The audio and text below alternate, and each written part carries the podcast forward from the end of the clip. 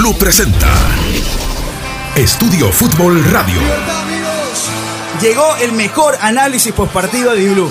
La mejor información web ahora en tu dial con todo el equipo de Estudio Fútbol. Declaraciones de los protagonistas, debate y polémica junto a Pancho Limongi, la voz de los no escuchados. Daniel Reynoso, de las redes a la radio, de la radio hasta tu casa y después a donde quieras, bebé. Eduardo Erazo, para analizar lo más importante de lo menos importante. Diego Ordinola. Diego Ordinola. Ese soy yo. Estefano Dueñas, esta es la radio de FU. Carlos Limongi, porque no todo es fútbol. y José Alberto Molestina. Arrancamos Estudio Fútbol Radio. Bienvenidos.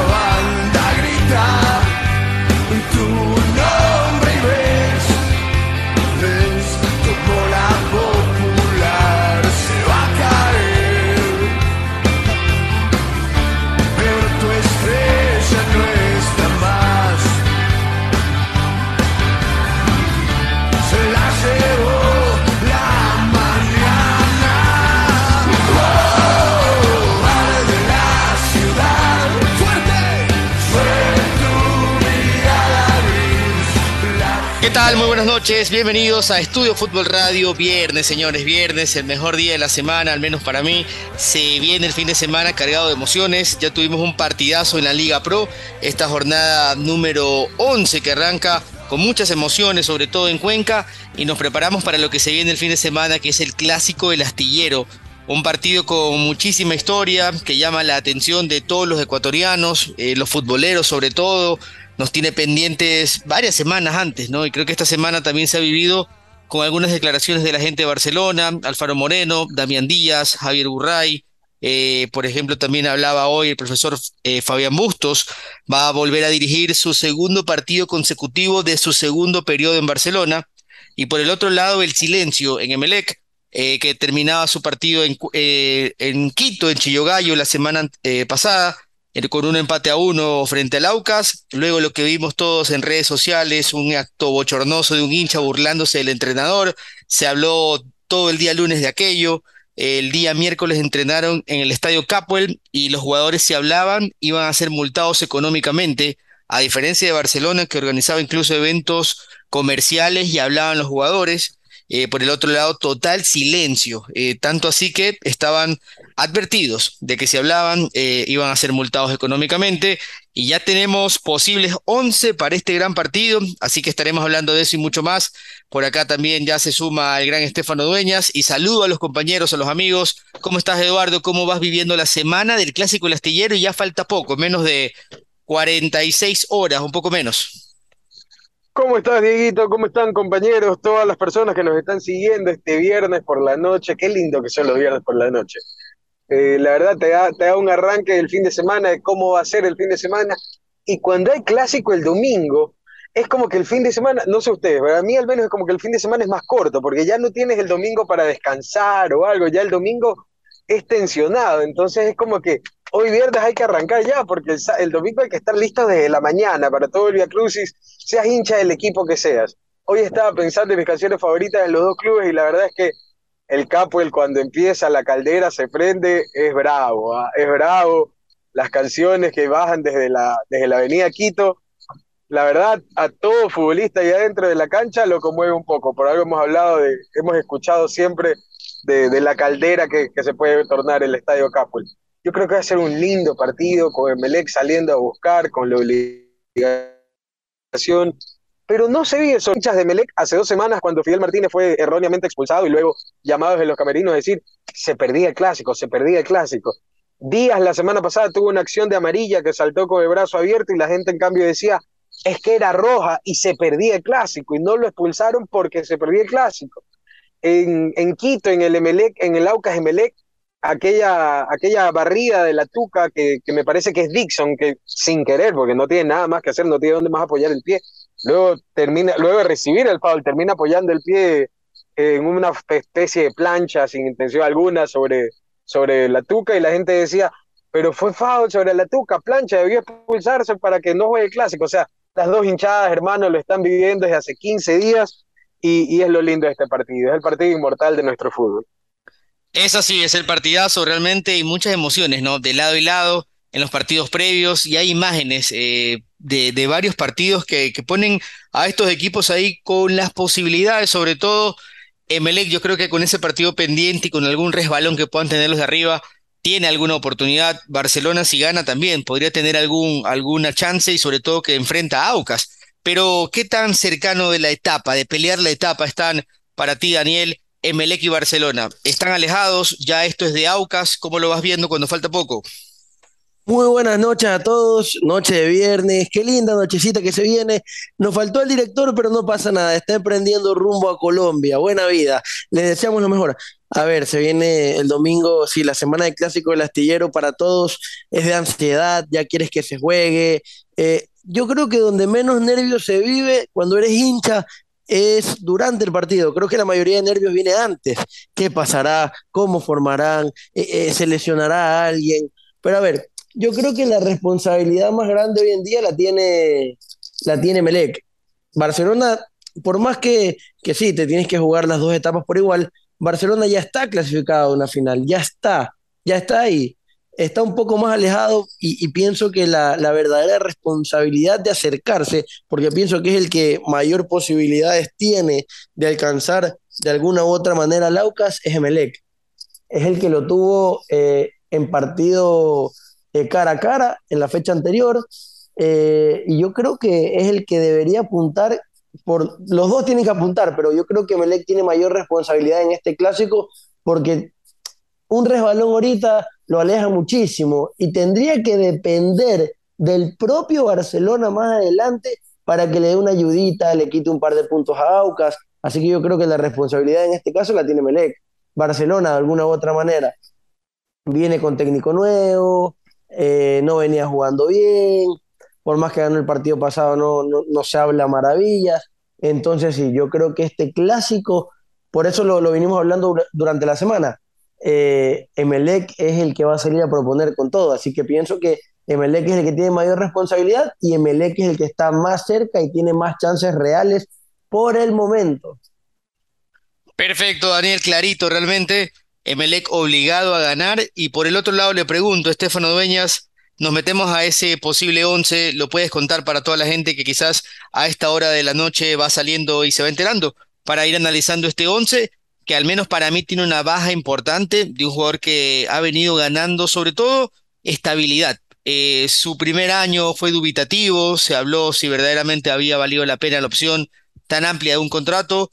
Con el segundo año dijo que tiene mucha calidad y en su tercero ya saben quién es. Eh, es un jugador referente del cuadro eléctrico con mucha proyección de los buenos fichajes, de los pocos buenos fichajes internacionales que hemos visto en Emelec en los últimos años, en los últimos 10 años por lo menos. Estefano Dueñas, ¿cómo está? Buenas noches. El posible 11 de Emelec y su opinión. Dieguito Ordinola, ¿cómo te va? ¿Cómo te va? Un fuerte abrazo para ti, para toda la gente, unas muy buenas noches, que estén listos, la gente saliendo de sus trabajos todavía, porque hasta las altas horas de la noche la gente trabaja, así que enviarle un fuerte saludo a toda esa gente que también nos está acompañando del otro lado. Dieguito, exactamente la, la baja sensible de Alexis Zapata es probablemente lo más importante en el, el bombillo. Lo, lo, la duda... Lo perdimos un rato. A ver, Estefano, una mejor ubicación por un segundo. Eh, te tuvimos ahí en un altibajo de, de, señal. Estábamos escuchando un poco la confirmación de la baja de Alexis Zapata. Zapata se pierde el clásico del astillero y sobre eso vamos a conversar un poco. Estefano, intentamos de nuevo. A ver, bueno, hasta que lo tengamos, Estefano, nos metemos rápidamente acá. Vamos a continuar con el 11. Teníamos la información. Eduardo, usted tiene ahí a la, a la mano el posible 11 que hoy comentaban en Al Toque también en un gran programa que tiene esta radio, la información de Jocelyn Vera. ¿La tiene? Claro que sí, Dieguito. ¿Con cuál vamos? ¿Con el de Melec o el de Barcelona? Empezamos vamos por el con local. el bombillo, vamos con el local para empezar con, con, el con, el análisis. El bombillo arrancaría con Pedro Ortiz en el arco, quizás uno de los hombres que más se ha hablado en estos últimos, en estas últimas 24 horas luego de, de, de su de su exilio de la selección, no sé si decirlo de su exilio, pero bueno, luego de su no convocatoria en todo caso de la, de la lista de ayer para los últimos partidos amistosos previos al Mundial, Pedrito Ortiz va al arco en el cuadro del bombillo. Muy bien, Por Pedrito derecha, Ortiz. Sí, pues, hoy el, el arquero con mejor presente en el pueblo ecuatoriano. Para mí, Brevemente, a ver, definitivamente, Pedrito Ortiz. tocando ahí con Daniel también, De vuelta, por si acaso, ¿ah? Si me escuchan ya ahí, está de vuelta. Ahí Sí, está, sí, ahí está. justo, justo tuve una llamada no esperada. Así que Tranquilo, la tuve que atender urgencia. Así que mil disculpas, muchachos. A ya ver. un poco eh, Eduardo está dando el 11, así que continuamos con el 11 de Eduardo. No hay ningún problema, lo escuchamos. Listo, Estefano, vamos a hacer algo. Vamos dando un nombre y vamos analizando brevemente jugador por jugador. Eduardo, Bueno, Pedrito creo que es el mejor arquero del fútbol ecuatoriano, no sé qué opinan ustedes. No Hoy me, por hoy me parece ese, el no me uno. toquen ese tema de Pedro Ortiz selección, les pido el favor. No ¿está afectado? ¿Le habrá afectado mentalmente? Eh, ¿Sabes qué? No sé si afectado mentalmente, porque yo creo que el futbolista ya lo sabía. O sea, no es que él hoy se entera que no está en la convocatoria. Yo creo que él quizás hasta hoy esperaba algún tipo de ilusión, o ayer que se dio la convocatoria él tenía algo de ilusión, pero eh, al no haber eh, hablado con Emelec directamente, como siempre lo hace la, la federación o el cuerpo técnico Alfaro, que ya reserva a los jugadores o los bloquea si se quiere, nunca hubo esa comunicación con la gente de Emelec, por lo tanto yo creo que lo de Pedro Ortiz ya era algo que se esperaba. Una pena porque creo que Pedro ha tenido una gran temporada, pero bueno, esta es una decisión de Alfaro, por eso él es el director técnico de la selección y no yo, pero y definitivamente para mí hoy el mejor portero ecuatoriano es del fútbol nacional, es Pedro Ortiz. Eso no, para mí no hay, no hay debate, o, o- o- o quizás Galíndez o Domínguez por encima de él, hoy no están, hoy no están. Hasta Ramírez me parece que está mejor que el mismo, que el mismo, que el mismo Domínguez y Galíndez, para mí. Muy bien. Sigamos con el lateral derecho. Por derecha va Romario, Romario, por derecha va Romario. ¿Qué tal Romario Caicedo? Lo vemos por derecha, ¿cómo está el momento? Mucha gente habla de que está llegando el final de su ciclo de Melec, que ha bajado muchísimo el nivel. Para mí Romario es un soldado para ir a la guerra. Yo siempre he dicho, con Romario a la guerra. Mis amigos me llevan molestando ya unos tres o cuatro años, pero a Romario y en esta clase de partidos, dámelo siempre. No sé qué piensan ustedes. Yo una vez tuve una discusión eh, con Santiago Bucarán Deportiva sobre Romario y su posición. Él me acuerdo que decía que era un volante por derecha y así tuvo muchas chances, ¿no? Así nace en Fuerza Amarilla, en Olmedo más que nada, pero yo sí le veía muchas chances de ser un gran lateral y eso en el primer año de Romario en Emelec. Lo ha demostrado, le da amplitud al juego, gana bastante bien la raya, remata. Debe ser un partido que lo motive, debe ser un partido de esos que debe ir, debe ir para adelante pero también meterle algo de pausa. Si Romario encuentra la pausa y se va para adentro, creo que podríamos ver la mejor versión en estos últimos años de Romario. Daniel Reynoso, no sé si, ¿qué opine de Romario Caicedo? A ver, te digo algo, cuando él estuvo un gran nivel y, y de alguna manera u otra se lo pidió en la selección, y, y recordemos que él jugó, entró a jugar en la selección y un partido importantísimo, una, fue una locura de partido que le tocó en su debut, eh, pero yo creo en cambio que fue, el momento fue muy merecido de estar, pero pienso que ese momento ya también va de bajada. Nunca fui fanático, pero también me parecían que las cualidades de Romario, en vez de volante, eran de eso, de un, de un lateral derecho. Siempre creí que tal vez si eso hubiese sido lo que, si eso hubiese sido lo que le inculcaron desde de- en su etapa prematura en el fútbol y hubiese fortalecido ese tipo de, de cosas. Ah, mira, yo tengo una, una, una teoría, bueno, eh, es lo que opino. El lateral derecho y el lateral izquierdo ecuatoriano es muy complicado encontrar uno que te centre bien. Hay muchos que son rapidísimos, hay muchos que tienen la contextura para ir a chocar, pero los pocos que tenemos que centran bien están en el extranjero. El que centró bien y tenía, bueno, muchísimas cualidades más, Antonio Valencia, eh, mira lo que era. O sea, Al eh, para mí, no sé si. Claro, no sé si- también, de los mejores. Claro, no sé si opinen ustedes que el, el- el lateral ecuatoriano no, por lo menos eh, lo que estamos acostumbrados, no tiene características de buen centro. Hay muy pocos que, que sean muy buenos centradores. Hay muchos que te llevan, te ganan el mano a mano, te encaran, eh, son buenísimos para defender, pero hay muy pocos que me parece que centren muy bien en el fútbol ecuatoriano. Y yo creo que Romario, por más de que hay cualidades que no lo favorecían mucho. Eh, pienso que de marcador derecho eh, siempre fue su, su mejor posición y también opino que hoy por hoy no es su mejor versión, pero por algo Rescalvo lo va a poner. Las cosas como son. Claro. Correcto, las cosas como son. Ahora, seguimos un poquito en la línea defensiva de Melec con Mejía y Leguizamón. O bueno, Leguizamón por derecha, Mejía por izquierda. Esa dupla de centrales, Dieguito, Dani, Fu, ¿cómo la ven? Fu, Una ¿qué opina el de Fu? centrales eh, brava. A ver, la, la línea de centrales, eh, a ver, yo creo que Leguizamón está en un buen momento. A mí me parece que Leguizamón sí está en un momento bastante importante. Luego la lesión que tuvo, porque ha tenido Ha recuperado su nivel. Sí, durante toda la temporada ha tenido algunas complicaciones, pero ya está con regularidad. eh, y quien sí creo que vale la pena también ponderarlo es Marlon Mejía. Marlon Mejía es impresionante cómo mejoró el nivel.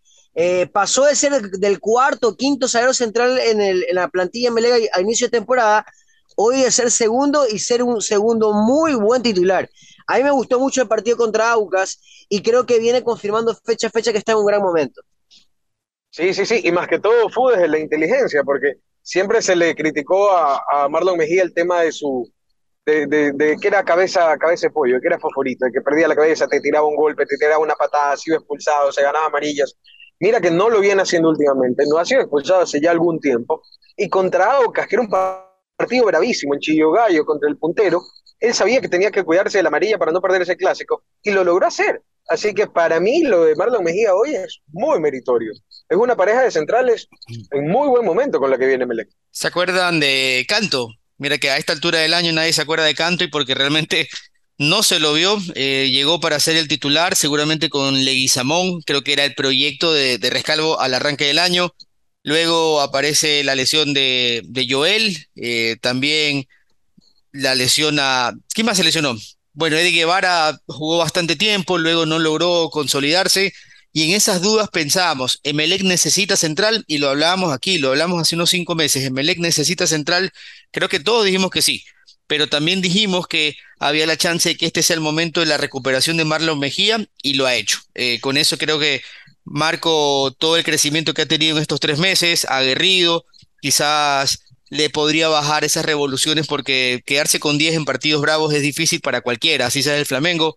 Y si él quiere ir al, exterior, eh, creo que tiene que mesurarse un poco en ese sentido. De ahí está jugando bien, eh, creo que le da mucha firmeza a Melec, le da, le da salida clara desde el fondo también, porque no es malo con los pies, y con Leguizamón se potencia. De verdad que terminan siendo una buena dupla del fútbol ecuatoriano, quizás no la mejor con, con rendimiento números, porque Barcelona es el que menos goles ha recibido, pero están ahí, yo creo que en el top 5 de las mejores duplas de Ecuador.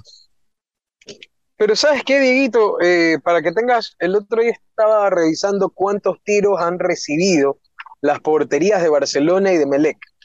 Y todos tenemos un concepto general, se escucha en todos los medios, de que la defensa de Barcelona, los centrales han sido muy buenos, que están junto con AD, eh, Romero, quizás en los mejores momentos de, de, esta, de este año futbolístico. Sin embargo, mira que Burray ha recibido 14 tiros más, o bueno, el arco de Barcelona ha recibido 14 tiros más que el arco de Melec. Mira, buen dato. Burray tiene 10 atajadas más que Pedrito Ortiz.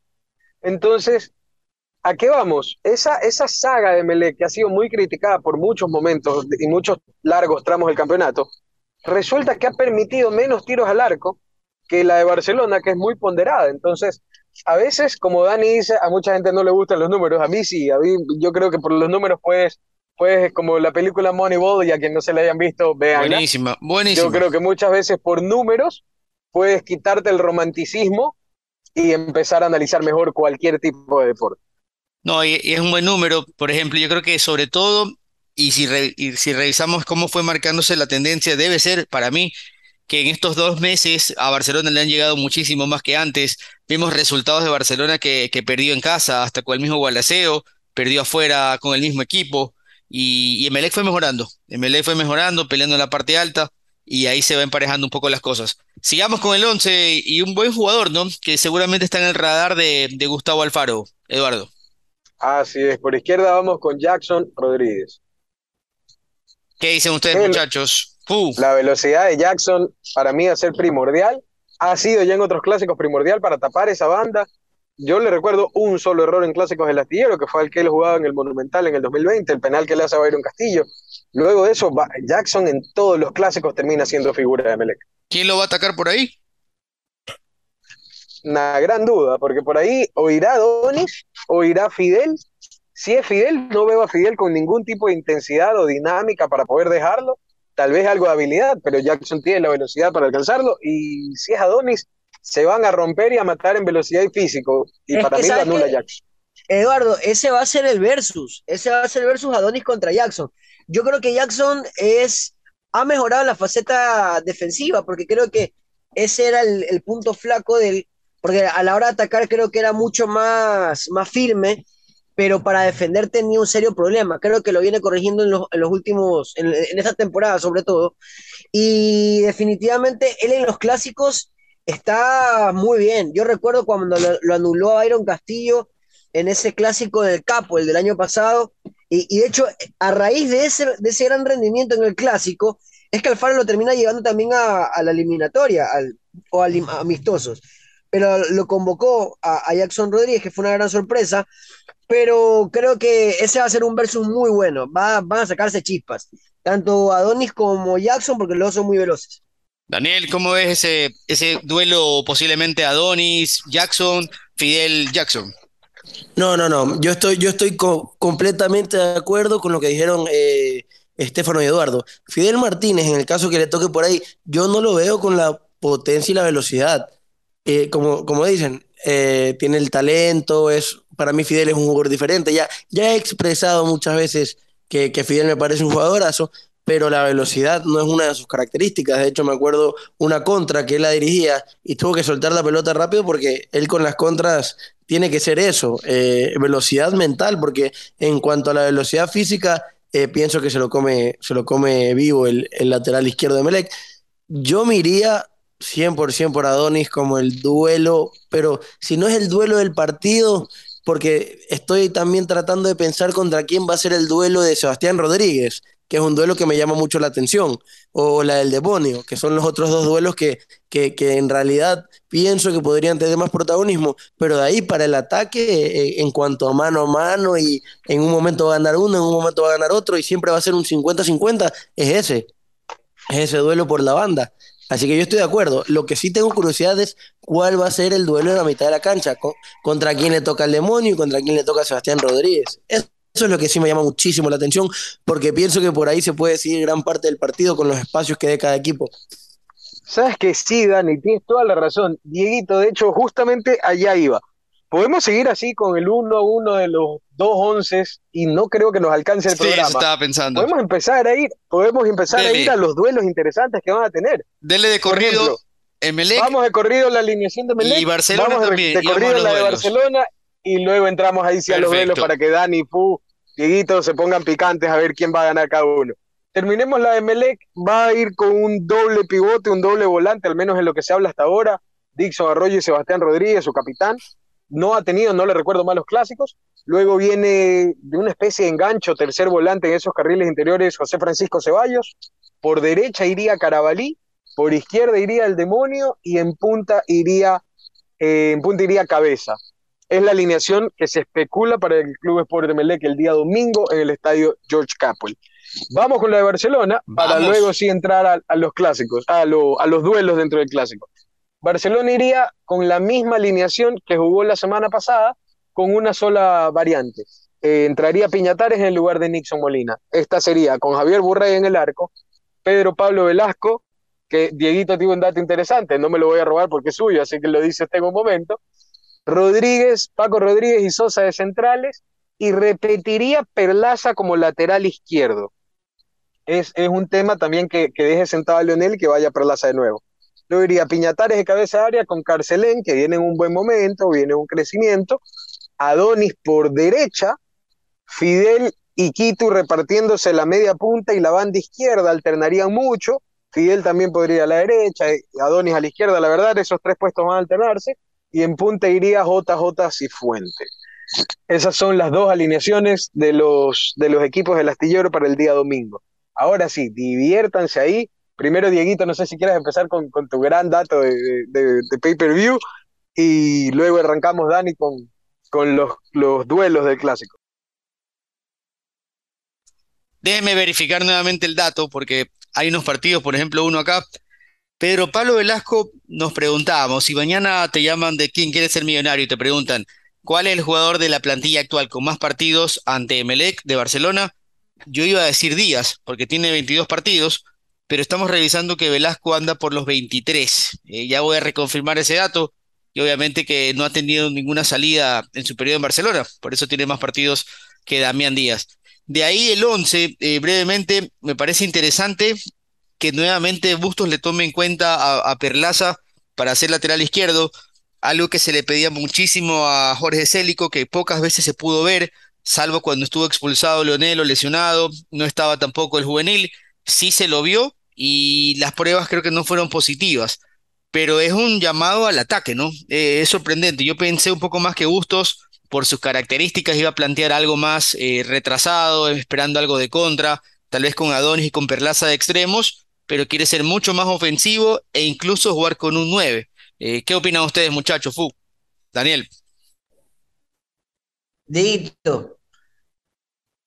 Deito. Dele, Fu. No, se me, se, me, se me había cortado esa última parte que estabas hablando. ¿Me, me puedes repetir la pregunta, por favor? No, o sea, que cómo se... Que, ¿Qué te imaginabas del equipo de Barcelona? Eh, ¿Te imaginabas a Perlaza Ah, lateral en un clásico?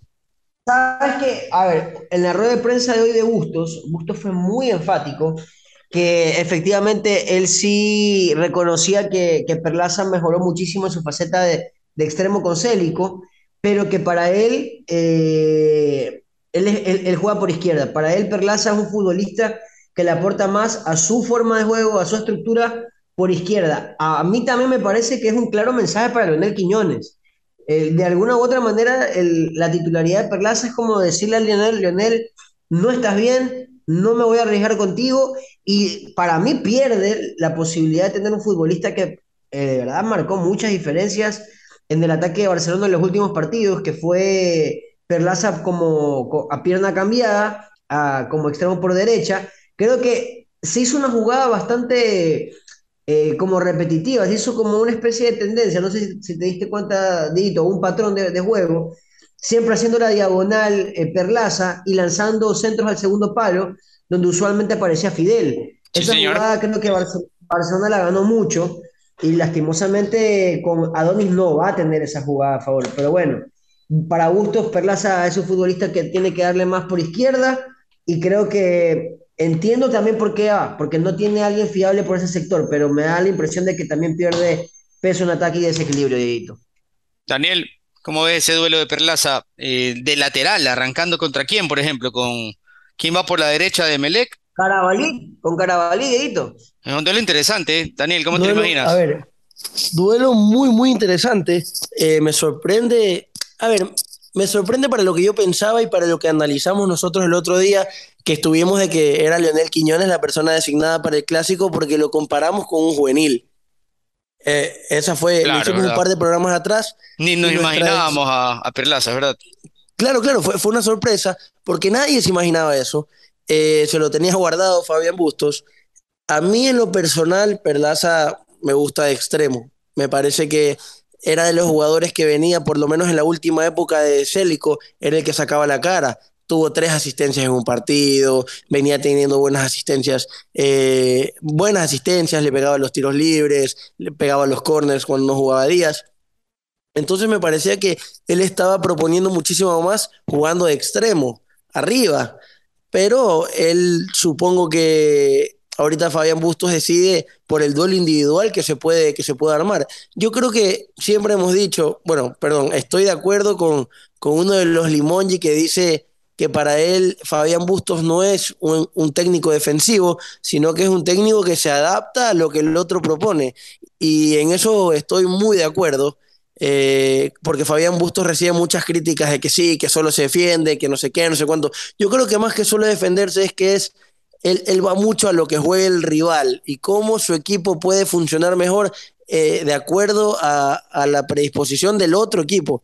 Entonces sí me parece que él pensaría mucho en los duelos individuales y dentro de su de lo que, de lo que tiene pensado en su idea de partido, le parece que Perlaza puede funcionar mucho más. Como te digo, a mí en lo particular, Perlaza me parece que es mucho más desequilibrante y es mucho más efectivo arriba, pero eh, son decisiones técnicas eh, pensando en, este, eh, en estos duelos individuales. Y, y, me parece un duelo muy, muy interesante. Estaba chequeando el duelo de la mitad de la cancha y para mí ese duelo de lo que pueda hacer eh, Carcelén y Sebastián Rodríguez, pienso que va a ser lo más interesante en cuanto a 1-1. Eduardo, y, y, también para que analices un duelo interesante, como también sería Dixon Arroyo, Damián Díaz. Dale, Dieguito, dale. Perdón, sí, eh, te iba a decir, para que, que, comentes el duelo anterior, y te digo Díaz contra Arroyo, ¿cómo te imaginas ahí la zona? Es que justo allá iba. Si bien el duelo, el duelo anterior para mí es calcado a lo que dijimos, Adonis Rodríguez por, por la banda derecha de Barcelona, izquierda de Melec, va a ser calcado la banda derecha de Melec, izquierda de Barcelona con el Carabalí Perlaza. Es un duelo de potencias y, y se van a matar a puro físico. Pues los cuatro jugadores que estamos mencionando de ambos equipos para esas dos posiciones tienen las mismas características. Ahora, los duelos individuales que más me, llaman la atención o que para mí van a definir el clásico son los del medio, porque para mí va a ser eh, muy, muy marcado un día sobre Dixon Arroyo o un Dixon Arroyo sobre Díaz. Así como al frente me va a tener un José Francisco Ceballos sobre Piñatares o un Piñatares sobre José Francisco Ceballos. Quienes para mí van a terminar decidiendo el clásico.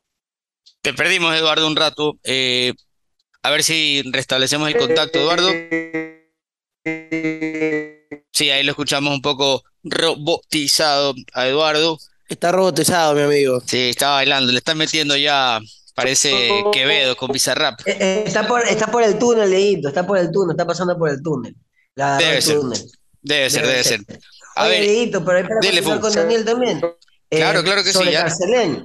Dele. ¿Sabes qué? Yo creo que Carcelén, si bien el, el partido pasado, en el clásico que termina rescatando a Barcelona cuando parecía que merece con los tres puntos, yo sí creo que Carcelén, a mí me parece que va a necesitar tener un partido mucho más de, de participación, de incomodar a Sebastián Rodríguez, de no permitir que la, la pelota le caiga limpia, por ejemplo, de- salga limpia de, de Mejía o de Leguizamón hacia Rodríguez y, y compañía. El, el partido de Carcelén tiene que ser intenso desde, desde el inicio. Yo creo que él cumple un rol importante porque sobre todo eh, le va a dar la posibilidad de tenerlo más libre a, a Díaz, darle quizás, quitarle un poco esa responsabilidad a Díaz para que él cuando tenga la pelota esté un poco más libre. Pero Creo ¿no crees? va a ser clave. ¿Te imaginas tal vez, Fu, que, que le va a quedar mucha cancha a Piñatares y Carcelén? Porque Fidel, Mm, Fidel Díaz, ¿ah? eh, Cifuentes no va a bajar mucho, no van a bajar al ritmo de Carabalí y al ritmo de Jackson Rodríguez, por ejemplo, por izquierda. Yo me imagino una presión bien media, Dieguito, ¿sabes? Eh, no, no asfixiándolo a Melec, pero sí ahí en la, en la- en la mitad, eh, impidiendo que tenga espacios o, o líneas de pase para poder seguir creciendo. Yo creo que va a ser un partido muy táctico, muy táctico, sobre todo porque eh, Rescalvo ha leído así los últimos clásicos, muy tácticos, más que, que jugarlos bonitos, es, es ser muy táctico y de ahí intentar golpear en momentos precisos. No, yo creo que es un partido cerrado. Así que si igual si quieres al final, Dieguito, damos una dinámica de pronósticos a ver quién latina. Por supuesto, está bien, apostamos algo ahí con, con los muchachos que se han pagado la última apuesta. Eh, eh. Ya se sí, las apuestas, ¿no? Ya se El- puede. Yo, est- yo estoy muy conforme con la resolución de las apuestas, pero quiero decir algo, las pizzas las puso el señor Molestina, no las puso el gran deudor que Ah, se pasó confundiendo a. Fabián. Bustos con, claro, claro, las pizzas las puso el señor Molestina porque era el anfitrión y era su casa, pero recordemos que la persona que confunde a Fabián Bustos con Célico, que no está aquí presente, por eso no voy a hablar mucho, eh, esa persona no pagó las pizzas, llegó ¿Sabes tarde, llegó a la hora, dio, ¿no? llegó a la hora que quiso y, y- y llegó así como, como dueño de casa. Sí, Oye, bien, bien. yo creo que Fue premonitorio lo que- que decía Limongi. eh, eso te iba a decir, no, no se confundía, lo estaba llamando a Bustos. Y llegó No así. se confundía. Es la, parte, es la mejor llegó. parte de la apuesta, creo. Que llegó Busto Como- después de como- Célico. Beetlejuice lo nombró tres veces y llegó. Ahora le va a decir Célico a Bustos. Ese va a ser el problema. Que, que, que, que algunos No me- quedaron no traumados con los dos técnicos. Bueno, muchachos, eh, cortito, a ver, tenemos, eh, antes de hacer unas menciones, algunos minutos. Eh, brevemente, ese tribote en una palabra, Eduardo, el tribote de Melec, ¿en qué beneficia ante Barcelona sin unos extremos naturales, por ejemplo? Eduardo, bueno, brevemente vamos, eh, les comento. Otro túnel, Dieguito, otro túnel. Perfecto, señores, seguimos acá analizando los duelos del Clásico del Astillero. Gracias por estar en Estudio Fútbol Radio. En la parte final del programa, los arcos, Eduardo. ¿Cuántas garantías? ¿Quién tiene más garantías si mañana te llaman de un programa de Inglaterra? ¿Cuál es el arco más seguro en el Clásico? Eh, para mí ambos, porque estamos hablando de Pedro Ortiz, el ecuatoriano con mejor presente en toda Liga Pro, y hago la, la aclaración de el ecuatoriano con mejor presente porque para mí el mejor arquero de Liga Pro los últimos tres años ha sido Javier Burray. Entonces, si yo hoy tengo que escoger a un arquero que esté sobre los demás, es Javier Burray, pero Pedro Ortiz lo sigue muy de cerca. Entonces, garantías ambos. Ninguno de los dos recuerdo algún error que haya costado gol. En el último clásico Javier, clásico, Javier Burray tuvo un, un, error muy grosero, que no es normal en él. No sé si recuerdan al final del primer tiempo, un centro que afloja y cabeza se lo pierde debajo del arco. Totalmente, eh, me acuerdo, me acuerdo, la tuvo cabeza ahí. Es, es, el único. Es fue el primer error, ajá, fue el primer error que yo le vi a Javier Burray, ¿eh? Así es, es el único que se le recuerda. Y a Pedro Ortiz, en cambio, en clásicos no recuerdo errores. Entonces, garantías en el arco, los dos, tranquilos. Para ti, Daniel, ¿cómo ves ese duelo? A ver, eh, otro, otro en la cancha. ¿Qué otro duelo tiene, tenemos aquí en el Clásico del Astillero que no hayamos hablado? Un duelo que no hayamos hablado. Eh, solamente que te vayas a lo de delantero central, pero ya eso es un poco eh, chuta. Si hablamos los delanteros con los centrales, sería lo, lo único que nos falta, ¿no? Vamos por ahí. ¿Cómo ves cabeza contra Sosa y Rodríguez? Y Ceballos, que se suma también. Sí, a ver, yo veo ahí que la manera de jugar de cabeza es, mucho más favorable para él. Eh, es un duelo que me, me, parece interesante. Pienso que cuando estaba otro central que no era Sosa, eh, cuando está en la época de Rivero, eh, fue el ganador de los duelos. creo que en varias ocasiones fue él, ¿no? Y, y de ahí al, al, al, al de este fin de semana, perdón, yo creo que va a ser muy complicado, pero lo veo muy favorable para el delantero. Yo siempre soy team delantero, yo soy equipo delanteros y pienso que, que las cualidades le permiten eh, sacar adelante. No, no, no, me sorprendería que él, viene con muy buena racha. A, a, mí me gusta mucho ese delantero. No me sorprendería un golcito en el clásico, en el clásico del astillero. Eh, le tengo mucha fe a los dos de ataque, si ya lo sumamos a Ceballos, porque les dije, cuando, cuando estuvimos hablando el otro día, Ceballos, uno de los equipos favoritos de Barcelona, de, perdón, de Ceballos es Barcelona. Era juvenil en Liga de Quito, entraba un ratito, hacía gol. Su primer gol, ¿no? Creo que con Barcelona. Claro, su gol de debut, eh, si no me equivoco, eh, ay, me, me, quería acordar quién estaba en el arco. Eh, pero Máximo sí, Banguera. El, debut, el debut de, de Ceballos. En Casablanca fue. Sí, sí, sí, sí Casablanca. fue en Casablanca. Entonces, él, él, a mí me contó, me, me, contó David Novoa que, que tenía un equipo, eh, La Calderita, atrás de McDonald's de, de, de, Plaza Dañín, puede ser, de esta calle, la avenida Francisco Orellana, más o menos, arrancando por San Marino, ¿no? Ahí antes había una cancha y había un equipo. Y David Novoa era el 9 y Ceballos jugaba de segundo delantero con él, desde pequeños. Y obviamente que Ceballitos con los años fue retrocediendo y, de, y ha vuelto a ser alguien que pisa mucho el área. Por eso tiene la noción del arco y de frente, y creo que es una de sus mejores condiciones eh, definir, de verdad que sí. Y en el otro lado, ¿qué es que se mira, imagina Eduardo y, mira, lo, y, mira, y, mira, de qué juega Dale. también este David Novoa ahora. También, ¿no? casi es que juegan, juegan parecido, ¿no? Pelean un puesto si tuvieran que ser compañeros. Sí, sí. Y en el otro lado, John Jairo Cifuentes contra Mejía, que le va a proponer buenos, buenos duelos, y, y Leguizamón, Eduardo. Mira, a Mejía, eh, acuérdate, Mejía ¿será verdad el rumor? Como... ¿Será verdad el rumor de que lo, lo, vinieron a ver a Mejía en el clásico del astillero desde otro país? Ah, no lo tenía. Yo tampoco sabía. No lo tenía. Pero con el, con el nivel que está teniendo estas últimas muy fechas, bien. no sería nada raro, porque la verdad viene muy bien. Sí, yo, yo había escuchado algo por ahí, pero bueno, dejémoslo ahí en eso. Lo importante es lo que se vaya a jugar este fin de semana. En tal caso, en tal caso, ese duelo Mejía contra Cifuente va a ser como cuando los Boy Scouts están en un campamento y quieren prender fuego, agarran dos piedras, dos rocas a sacar chispas. Lo que se van a dar y lo que se van a meter el degollador y Mejía, por Dios. Eh, va a ser choque tras choque tras choque y van, yo creo que para el lado de Melec puede ser bueno porque anulas al 9 y queda Leguizamón libre para, para limpiar o barrer cualquier otra cosa. Y por el lado de Barcelona, eh, asimismo, anulas a un central y queda Damián Díaz o Fidel Martínez para atacar una zona que va a quedar solo con Leguizamón. Entonces, eh, puede haber ventajas para ambos lados. Por ejemplo, el, mejor John Jairo Cifuentes creo que la- lo tuvo la Católica y, el hincha de Barcelona quiere ver ese jugador dúctil con la pelota. Esa dupla, Fidel Martínez, eh, por ejemplo, Díaz, podría enamorar a la gente, Estefano Dueñas, si se ponen en racha los tres y empiezan a congeniar mucho más. Son nombres importantes para jugar bonito. ¿Cómo la ves tú?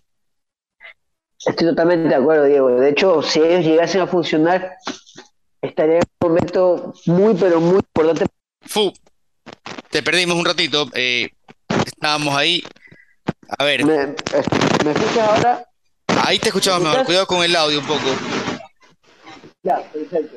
No, lo que te decía es que creo que tienen que ellos. eh, No te escuchamos bien. Estefano. Te escuchamos alejado del, del, del micrófono. Unos segunditos. A ver, yo me animo a decir y le pregunto a Eduardo, por ejemplo, John Jairo Cifuentes, eh, 9 total, jugador completo, dominio del área, Fidel Martínez, ductibilidad para salir y entrar, y Damián Díaz, un creativo. Esos tres deberían congeniar, Eduardo. Deberían congeniar. eh, yo no tengo duda de que congenien en ataque. Ahora, el tema es que esos tres necesitan complementos. Y los complementos son los laterales que pasen, son un volante de mucha, de mucha verticalidad y velocidad, porque si no se vuelve un ataque muy estático. Fidel no tiene mucha movilidad hoy, eh, JJ tampoco y Damián tampoco. Entonces, ¿A al quiénes pondrías contrario en de... tu, en tu once ideal? De esta nómina, ¿no? Es que, no, sí los pondría, lastimosamente los pondría porque el talento tiene que estar dentro de una cancha, en eso creo que Dani, Dani va a estar conmigo, el talento hay que ponerlo siempre y ver cómo, cómo se las arreglan para jugar, pero hay que complementarlos mucho. Y yo creo que tal vez, pensando en eso, es que Fabián Bustos sale con Adonis Preciado por derecha, que sea quien les haga el ala derecha por ese lado, eh, y por izquierda va con Perlaza de lateral, porque no te lo puede poner por, como volante, porque pierde jugadores, te, van, falta, te faltarían para defender. Entonces lo pone a Perlaza como lateral, sabiendo que en ciertas jugadas se puede desprender el ataque y tendrías un Fidel y Díaz en carriles interiores, con Adonis y Perlaza en carriles exteriores para terminar la jugada con JJ de, de 9. Luego el tema será el equilibrio y la marca, pero creo que es la idea primordial del ataque de Barcelona. Y en otras cosas, ¿cómo sería tu once ideal con la plantilla de, de Melec, Daniel? Daniel, Sí, perdón, repíteme la pregunta, que tengo problemas de conexión. a ver, te digo, este, ¿cómo sería el once ideal para ti eh, con la plantilla de Melec? Mira, yo estoy totalmente de acuerdo con lo que, con lo que, con lo que dijo Eduardo. Yo, yo no veo ninguna, ninguna sorpresa dentro de la formación que dijimos al principio, ¿no? ¿Ustedes ven algún, algún cambio que se deba hacer? Yo, yo tenía mis dudas de cómo iba a formar en la mitad de la cancha, pero con lo que pone es, es eso. Yo sí estaba, el otro día que analizamos, yo estaba de acuerdo eh, con, con que juegue Ceballos no sabía cómo lo, cómo lo iba a poner, si, porque a veces Ceballos incluso ha jugado tirado un poquito al costado y se une con gente de buen pie. Yo, yo lo he visto en, en- un par de partidos e incluso se me cruzó esa idea. Pero yo creo que la mitad de la cancha está bien. Si vamos, si- la defensa, la defensa y el arquero inmovibles. Eh, y el medio campo, Arroyo Sebastián, Cabar- Carabalí por un costado, Ceballos y el demonio, me parece, me parece lo, lo correcto. Usted- ¿Ustedes tienen algún otro tipo de... eh, sí, me gustaría por ahí tal vez, eh, en vez del demonio, me gustaría un, no sé, alguien que sea más encarador, O sea, por ejemplo, yo, yo solo haría un cambio y, y hubiese sido, por ejemplo, Jason Chalá en su plenitud con la que imaginó, creo que el, director deportivo de este equipo cuando lo contrataba, eh, para que juegue por la derecha, para que sea ese jugador como en la Católica, que se entendía bastante bien con Walter, Chalá también adelante. Ese jugador en plenitud creo que estaría conmigo en la cancha, jugaría. Eh, Jackson está bien, eh, por la derecha también está Romario, mediocampo Rodríguez, Ceballos. Yo me desprendería de un poco la marca de, de Dixon, que es realmente excelente en, en ese puesto, pero creo que jugaría así. Eh, Zapata, García y, y Cabeza. Están ahí todos, ¿no? Sí, está- están los 11 jugadores. Eduardo, con eso te escuchamos tu once ideal de Melec, ¿cómo sería también? Y, y vamos con menciones. Yo ahí, yo ahí soy, soy más pragmático. Ustedes saben que me gusta el calcio, me gusta el 0-0 y a lo, a lo Coco Basile te diría, ¿y quién va a marcar ahí? ¿Quién nos va a recuperar la pelota? A mí, a mí a eres Dixon más de Arroyo no Chicho quites. Serna, Edwin A mí, Tenorio, ¿no? a Dixon, a Dixon Arroyo no me lo quites de ahí, por favor, que es el mejor 5 que hay en este país para mí. El mejor 5 que hay en este país y es el que le da la libertad a Sebastián para poder jugar y desarrollar su fútbol que a todos nos gusta y nos encanta.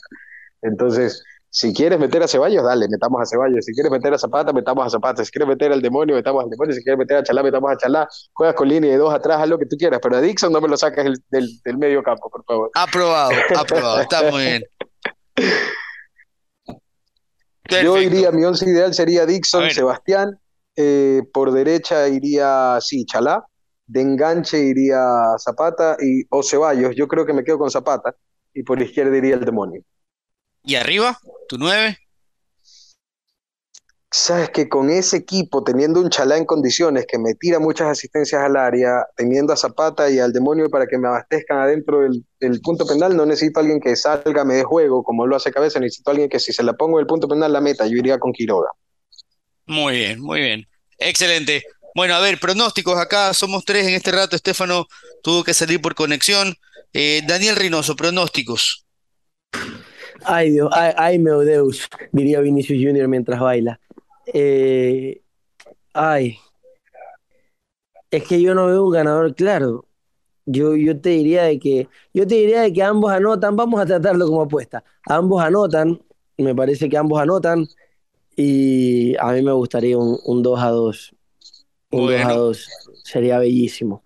Pero un 2 a 2, pero que se den como Mejía y Cifuentes se van a dar así, algo, algo así, que sea una, una batalla en la, en la cancha, que, que cada pelota vayan al 100, que hayan goles, que tiren caños, eh, que la hinchada del, del Capo esté a punto, que sea un lindo partido para la gente que nos gusta este deporte. Yo de verdad, un 2 a 2, así como el que contaba el otro día que, que, que el Cuco Angulo metió un gol de tijera en el último minuto y sacó Barcelona y el único que quiso correr fue Ver Caicedo, me acuerdo, me acuerdo. Sí, fue- señor.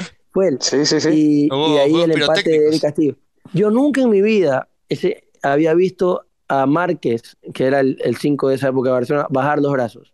Y era como que literalmente ya nos hicieron un gol faltando 10 segundos. Lo que no se esperaba nadie era que en esos 10 segundos eh, iban a hacer unas subidas. Y has, has escuchado, gigantes. Dani, ¿Se acuerdan has escuchado, Dani, que es, es buenísima la anécdota de Omar Ponce, que fue el árbitro de ese partido. Que él, él, él estaba consciente, él cuenta que él estaba consciente que en el momento del gol faltaban 10 segundos para, que, para finalizar el tiempo que le había dado y él lo iba a pitar. Si no era gol de Melec, él lo pitaba. Y como fue gol de Melec, dijo, listo, no lo voy a terminar para que no digan que terminó ahí, voy a dejar que saque Barcelona de la mitad de la cancha y acabo el partido. Y cuenta que en el momento que Barcelona saca y tira el pelotazo a la izquierda, dice, a ver qué pasará aquí, no se los voy a pitar ahorita, total no creo que termine en gol, ¿no? Siguiente escena, de borde de Beder, chilena del paraguayo, ¿cuál era el apellido del paraguayo? Ayala. Nunca hizo una Ayala. chilena en su vida, Ayala. La única chilena que tiene en su vida, estoy seguro. Lindo partido, Sí. muy bonito. Bueno, Palo, rebote en Drer y llega, llega sobre la línea de Eric Castillo. Entonces, ¿Y te imagínate, la que le verdad, robaron la camiseta a Eric Castillo y no pudo terminar el partido porque no había más camiseta? no, no, exacto, no pudo terminar el partido porque la lanzó y, y no pudo volver a entrar a la cancha. Pero Claro, sí, un partido, un partido así, ojalá, que sea un partido así, que los dos equipos salgan a darse, pero como cajón que no cierra, hermano. Así, como Claro. cajón que no cierra los dos equipos. Como viernes de noche vino. Eduardo. Eh, vamos a hacer algo, le vamos a pedir a los compañeros que, que manden sus pronósticos también. Yo me pongo una doble oportunidad para Emelec, así como, como en las casas de apuestas, y un 2 a 1, si se da el resultado, ¿no? Vamos ahí, tenemos dos chances. Daniel también dijo, ambos acuerdo, anotan entonces y 2 también 2 estás con el ambos anotan, sí. Sí, eh, sí, 2-1, claro. Ahí estamos. Para ambos mí el anotan ambos anotan se cae, se cae, se cae Maduro, ambos anotan segurísimo. No veo ninguno de los dos Muy equipos bien. yéndose en blanco, pero para mí es un empate 2 a 2. A punta También de palo, los 2 dos equipos 2. se van a romper. Muy bien. Bueno, muchachos, vamos con algo de recomendaciones. Eh, les recuerdo que en TIA tienen calidad, variedad y economía. TIA por todo el Ecuador, realmente todos los productos son de calidad. Vaya directamente a TIA, le solucionan la vida. TIA, calidad, variedad y economía. Comercial Ginata, los expertos en soluciones de agua. Cuando requieras una bomba para tu casa, para el condominio, directamente en Comercial Ginata, expertos en soluciones de agua. En Juan Tan Camarero, kilómetro 2.5 y medio y también en Entre Ríos en la avenida principal. Los expertos en soluciones de agua, Comercial Ginata. Y en Almacenes Milesi, señores, tenemos lo mejor en telas del Ecuador. Almacenes Milesi, Portete 2323 y Tulcán. Y también en la Piazza, en el local número 13, Almacenes Milesi. Eduardo, ¿algunos consejos con usted? Cuando pienses, Dieguito, en servicio de seguridad privada, custodia, monitoreo, estás pensando en Casecon Seguridad. Bienestar de tu familia, seguridad de tu empresa, seguridad de tu negocio, seguridad de todas las instalaciones. Llámenos al 045-024895 para contactarte con nosotros o síguenos en nuestras redes sociales, Casecon Ecuador. Así Ex- como para lavar tu carro y listo. Cuando tu carro quieras lavar a Flash Car Wash, lo debes llevar. La lavadora automatizada que lava tu carro en cuatro minutos te permite ahorrar tiempo y mantener tu carro limpio siempre. Cuenta con seguro de lluvias y cenizas y planes mensuales, semestrales y anuales. Estamos ubicados en la Shell de la avenida Juan Tancamarengo, kilómetro 0.5, antes de llegar a Mall del Sol. Y próximamente en la gasolinera Shell, que está frente a la Coca-Cola, hermano, mejor ubicado imposible, kilómetro tres y medio, también de la avenida Juan Tancamarengo. Y a propósito de la selección ecuatoriana de fútbol, la lista que dio ayer Gustavo Alfaro, ¿dónde nos subimos, Dieguito? En una Hilux, en la Alfaroneta. En Hilux, por supuesto, la Alfaroneta, el juego con el que Toyota y Toyo Costa te permiten, te premian y te permiten jugar con la selección. Por llenar de hinchas la, tu Toyota Hilux. Juégalo en estudiofutbol.com.es, súbete en la Alfaroneta. Excelente, excelente consejo Eduardo. Baterías Motorex, mayor desempeño y fácil recuperación ante descargas profundas. Ahora con tecnología americana Turbo Power. Encienden de una ante cualquier situación. Baterías Motorex, la dura definitivamente. Y este pelucón en betcris.com. Recargando desde la app Vivi. Pon saldo en tu cuenta Vivi con tarjeta de crédito, débito o efectivo en cualquiera de los microcomisariatos a nivel nacional. Recarga de forma directa tu cuenta Betcris. Recarga con Vivi y hazte pelucón en betcris.com. Y les recuerdo también con el mancito las limpiezas de muebles, alfombras, colchones son garantizadas. Buen trabajo, profesionales, van directamente a su casa, trabajan y son impecables. Directamente al mancito al 098 8888145. El mancito es. Bueno muchachos, muchísimas gracias. Nos vamos, nos despedimos. Chau, chau. Lindo Chau. fin de semana para todos. Chao, chao. Buenas noches, chau.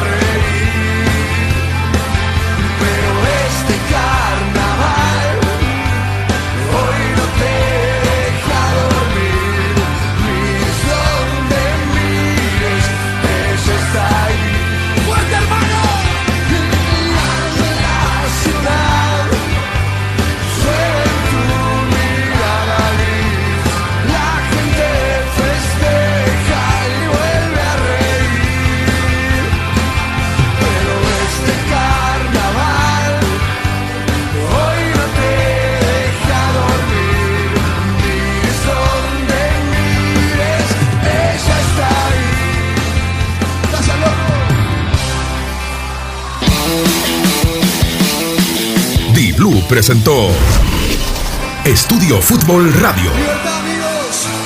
La mejor información web ahora en tu dial con todo el equipo de Estudio Fútbol. Pancho Limongi, la voz de los no escuchados. Daniel Reynoso, de las redes a la radio, de la radio hasta tu casa y después a donde quieras, bebé. Eduardo Erazo, para analizar lo más importante de lo menos importante. Diego Ordinola, Diego Ordinola. Ese soy yo. Estefano Dueñas, esta es la radio de FU. Carlos Limongi, porque no todo es fútbol. Y José Alberto Molestina. Hasta la próxima.